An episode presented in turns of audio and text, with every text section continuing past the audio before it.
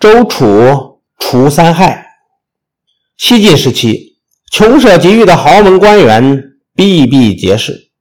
这些人整天不干正事儿，吃饱了就聚在一起胡吹海谈。但是呢，也有一些正直实干的人，周楚就是其中的代表之一。西晋初年，周楚担任广汉太守，当地原来的官吏腐败，积下来的案件有的长达三十年都没有处理。周楚周楚到任后，很快就把积案认真的处理完了。后来他到京城做了御史中丞，凡是违法的，无论是皇亲还是国戚，他都敢大胆揭发。说起周楚，不得不说他的出身。周楚原来是东吴宜兴人，他的父亲很早就死了，他自小没有人管束，整天在外边游荡。他个子长得比一般人高，力气也大，而且脾气暴躁，动不动就出手伤人，甚至动刀动枪。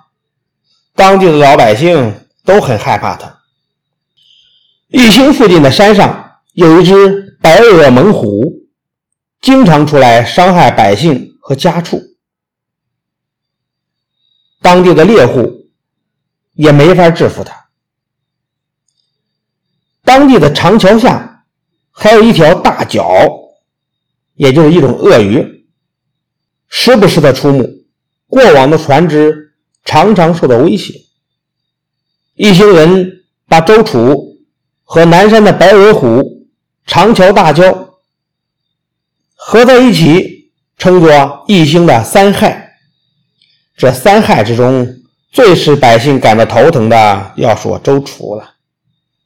有一次，周楚看见人们都闷闷不乐，就问一个老年人：“老人家，我看今年收成挺好的呀，为什么大伙？”都那么愁眉苦脸呢？老人没好气的回答：“三害还没有除掉，能高兴的起来吗？”周楚第一次听到有三害这一说，就问：“你指的三害是什么呀？”老人说：“南山的白额虎，长桥的蛟。”还有你，这就是三害。周楚一下子愣住了，他从来没有想到，老百姓们把自己当做虎蛟一样的大害了。过了一会儿，他说：“这样吧，既然大家都为三害苦恼，我来除掉他们。”第二天，周楚果然带着弓箭进山捕虎去了。在密林深处，随着一阵虎啸，一只白额猛虎窜了出来。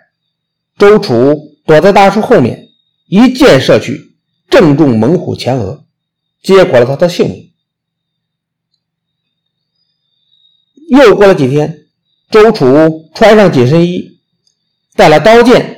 跳进水里去找那只蛟，那只蛟隐藏在水深处，发现有人下水想过来咬，周楚早就提防到他了。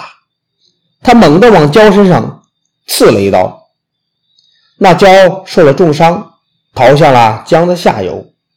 周楚一见蛟没有死，紧紧地跟在后面追杀。三天三夜过去了。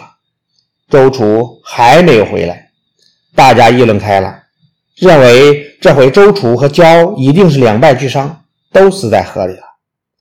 本来呢，大家以为周楚能杀死猛虎大焦，已经挺高兴了。这回呢，三害都死了，大家更是喜出望外。周楚却在第四天回到了家里，到家后他才知道。人们以为他死了，都很高兴。